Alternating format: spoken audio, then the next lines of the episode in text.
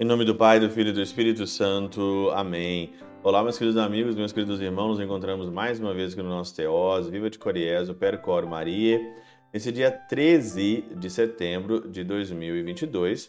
Hoje é dia de um dos santos que eu mais cito no Teoses, um dos santos mais citados na Catena Áurea de São Tomás de Aquino.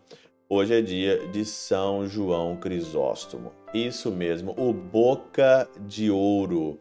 Eu confesso que eu tenho aí, né, de fato, uma grande inclinação por São João Crisóstomo. Desde a minha época de teologia, quando eu descobri que ele era o Boca de Ouro, as suas pregações eram maravilhosas. Todas as vezes que eu vou meditar a Catena Áurea, eu já pego logo aqui já de cara São João Crisóstomo. O evangelho de hoje, Lucas 7, 11 a 17, fala sobre aquela viúva que perdeu o filho. E Jesus encontra ali no, a multidão no funeral, estava tendo uma, uma procissão fúnebre, e estava aquele chororô danado, aquela choradeira danada, e Jesus então no versículo 13 diz, não chores. E quando Jesus fala para não chorar, ele toca no caixão do filho defunto. Toca no caixão ali. E aí então ele diz: Jovem, eu te ordeno, levanta-te. O que estava morto sentou-se e começou a falar. Ali, vamos dizer, uma reanimação, uma ressurreição, porque a ressurreição é só depois, com Jesus, ele é o primogênito, mas há ali uma, um retorno à vida. E é claro não podemos deixar de citar aqui hoje São João Crisóstomo, que ele fala disso. Ele diz o seguinte: ao dizer para deixar de lágrimas, aquele que consola os tristes nos aconselha, adiante da morte de nossos queridos, tirarmos o consolo da esperança na ressurreição. A vida, deparando-se com a morte, detém o caixão, por isso segue, aproximou-se, tocou a esquife e os que o levavam pararam. Ele tocou o caixão. Quando o Senhor toca o caixão, ele está tocando a morte. E ele toca a morte de uma forma tão profunda na cruz que depois daquele toque na morte vem a ressurreição e a vida. Mas o que que leva? O que que leva à morte? São Beda diz: o caixão em que o morto vai sendo levado é a consciência trepitante do pecador desesperado.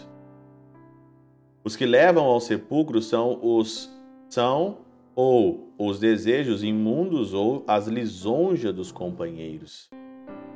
Desejo imundo e a lisonja dos companheiros que levam para o caixão. E, ao toque do Senhor sobre o caixão, pararam, porque a consciência tocada pelo temor do juízo do alto, a miúde reprime os prazeres carnais. Cala os que adulam com injustiça, volta a si mesmo e responde ao chamado à vida do Salvador. Quando o Senhor toca o caixão, ele está tocando aquilo que é podre, aquilo que é morto em nós, e tocando aquilo que é morto em nós, ele nos chama para uma consciência do temor do juízo do alto, temor do juízo do alto, temor de se perder, temor de ir para o inferno, temor de você morrer e tchau.